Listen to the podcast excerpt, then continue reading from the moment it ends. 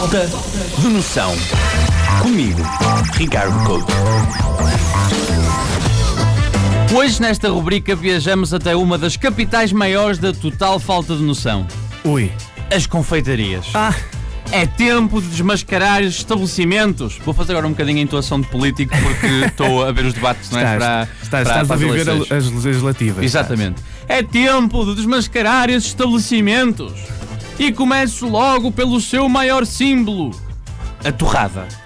Serei a única pessoa do mundo a perceber a maior das mentiras? Uma torrada é, na verdade, duas.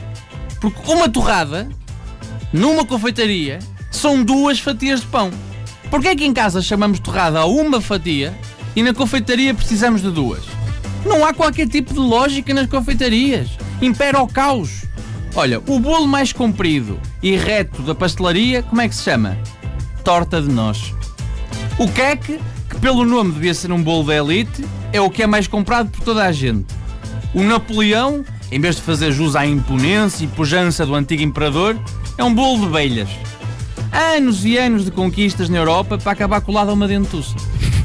As confeitarias funcionam a seu belo prazer, meus amigos. São sociedades secretas que na sombra impõem as suas regras e controlam as nossas vidas. As confeitarias são uma espécie de maçonaria. E isto não é nenhuma teoria da conspiração, é a mais pura das verdades. Para ser de uma confeitaria, tal como na maçonaria, é preciso usar o quê? Um avental. Sim. E tal como a maçonaria, as confeitarias não passam de pessoas a mexer na nossa massa longe da nossa vista. Gostaste? É uma analogia política. Um humor mais político na altura de legislativas, é? Também pode ser chamado humor populista, mas para vale qualquer coisa. Mas eu percebi, eu percebi. A sério, eu não tenho grande dúvida que andam para aí ordens maçónicas do tipo pasteleira. A sério, tipo a grande loja do pastel folhado ou o soberano santuário do creme de pasteleiro.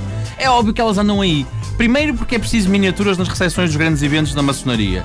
E segundo, porque isso explicaria as grandes mentiras desta, deste universo que é a confeitaria. Por exemplo, o muro que separa o galão da meia de leite. Há anos que o galão e a meia de leite são vendidos como inimigos. Só por um ser de vidro e outro de porcelana. Tudo aparência, porque no interior eles são completamente iguais. A mesma proporção de leite e café. E ainda assim a gente separa-os. Porquê separar? São irmãos. Irmãos de nascença. Faz lembrar aquela novela com a Sofia Alves.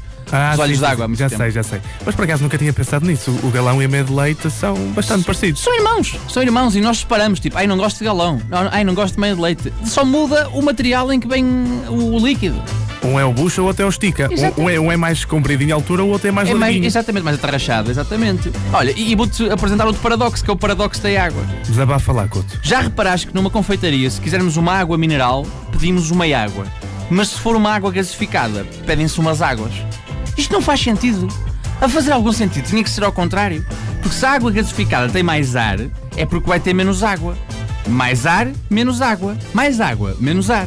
Percebeste? Não. Eu também não. É quase como o semifrio. Já toda a gente sabe que o semifrio é mais frio do que quente. Para ser um verdadeiro semifrio, tinha de estar num frigorífico com a porta aberta. Era frio, mas também estava quente. E aqueles bolos todos cobertos de chocolate a imitar um animal? Aqueles são ratos ou hipopótamos? Ah, depende do bolo e do tamanho. A questão é essa, é que ninguém sabe e ninguém pergunta. tu, tu acabaste de defender, que é o que toda a gente faz. O mais certo é nós acabarmos todos junto ao expositor a apontar a dizer "Eh, quero aquele, se faz favor, é aquele. Sim. E este, não, não, não, ao lado, ao lado. É isso que a gente acaba a fazer, fazemos figurinhas tristes. A sério, parece que estamos numa esquadra a identificar um ladrão. Foi aquele, sabe, foi aquele. E esta analogia para mim até faz algum sentido, porque quem leva 3 euros por uma tosta mista devia estar preso. É tanta mentira e especulação que eu não sei como é que há confeitarias abertas em cada esquina.